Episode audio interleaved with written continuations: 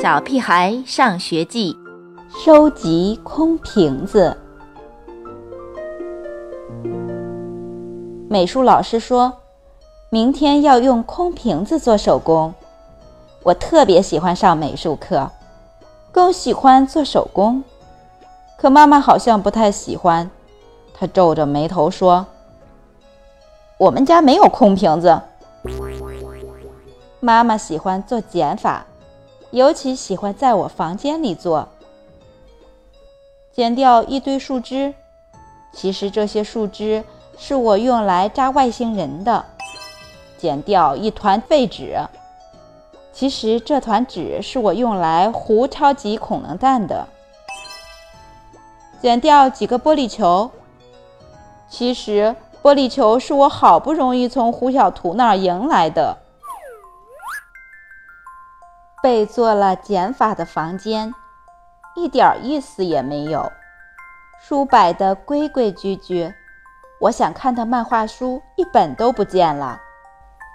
抽屉里干干净净，我的那些宝贝还没来得及跟我说再见就消失了。屋子里整整齐齐，陌生的像外星人的房间。所以，妈妈喜欢做减法。喜欢做减法的妈妈，绝不允许一个空瓶子在我们家待上一晚。她会迫不及待地把所有的空瓶子、空盒子、空袋子，全都扔到外边的垃圾箱里去。要不我去垃圾箱里找一找？我觉得这是唯一能够找到空瓶子的办法。不行。爱干净的妈妈坚决不同意。妈妈不死心，又挨个房间找了一遍，床底下、柜子里、衣屉窝，但是真的没有一个空瓶子。可以倒出几个空瓶子啊？爸爸出主意，这是个好办法。可是。要倒出六个空瓶子，好像有点困难。这些瓶子都可以倒空的。我站在厨房里，像发现新大陆一样，对着一大堆瓶瓶罐罐兴奋地大叫：“不行！”妈妈绝不同意把酱油、醋、香油这些瓶子都清空。有了。我们可以去便利店买饮料啊！我为这个主意激动不已，既完成了老师交代的任务，又可以喂饱肚子里的馋虫，真是一举两得的好主意。在犹豫了几分钟后，妈妈无可奈何地认同了这个办法，只许买六瓶。妈妈送我出门时，不停地叮嘱我。等我气喘吁吁地抱回了六瓶饮料时，妈妈张大了嘴：“怎么是大瓶的？老师让带大瓶子。”话一说完，我感觉有些心虚。老师可没交代瓶子的大小。唉，妈妈叹着气，不停地摇着头。我的确是高估了自己的肚子了，刚喝了不到的半瓶，肚子就圆圆鼓鼓的，像蛤蟆一样。呃，实在，嗯，太多了。我不停地打着嗝。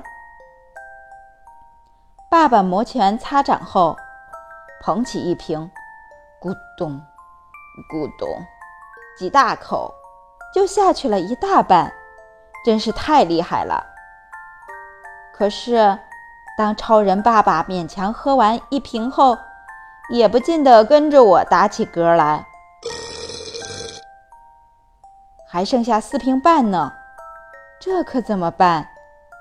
妈妈起初说喝饮料容易胖，可是，在我的哀求下，也只好抱起一瓶，慢慢地喝起来。妈妈的战斗力实在太弱，只喝了八小口就喝不动了。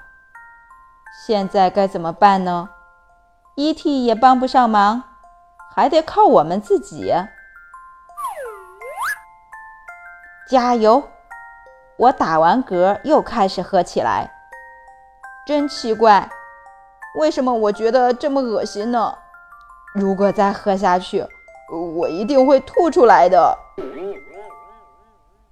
爸爸一屁股坐到沙发上，双手捂着肚子。呃，不行了，不行了。到最后还剩下三瓶，没办法。妈妈只好把饮料全部倒进饭盒里，这才凑齐了六个空瓶子。你们美术课不会需要空盒子吧？爸爸心有余悸地问。会吗？妈妈紧张兮兮地跑到垃圾桶旁，把刚扔掉的两个保鲜盒捡出来。啊还是先备着吧，以防万一。妈妈终于学会了做加法。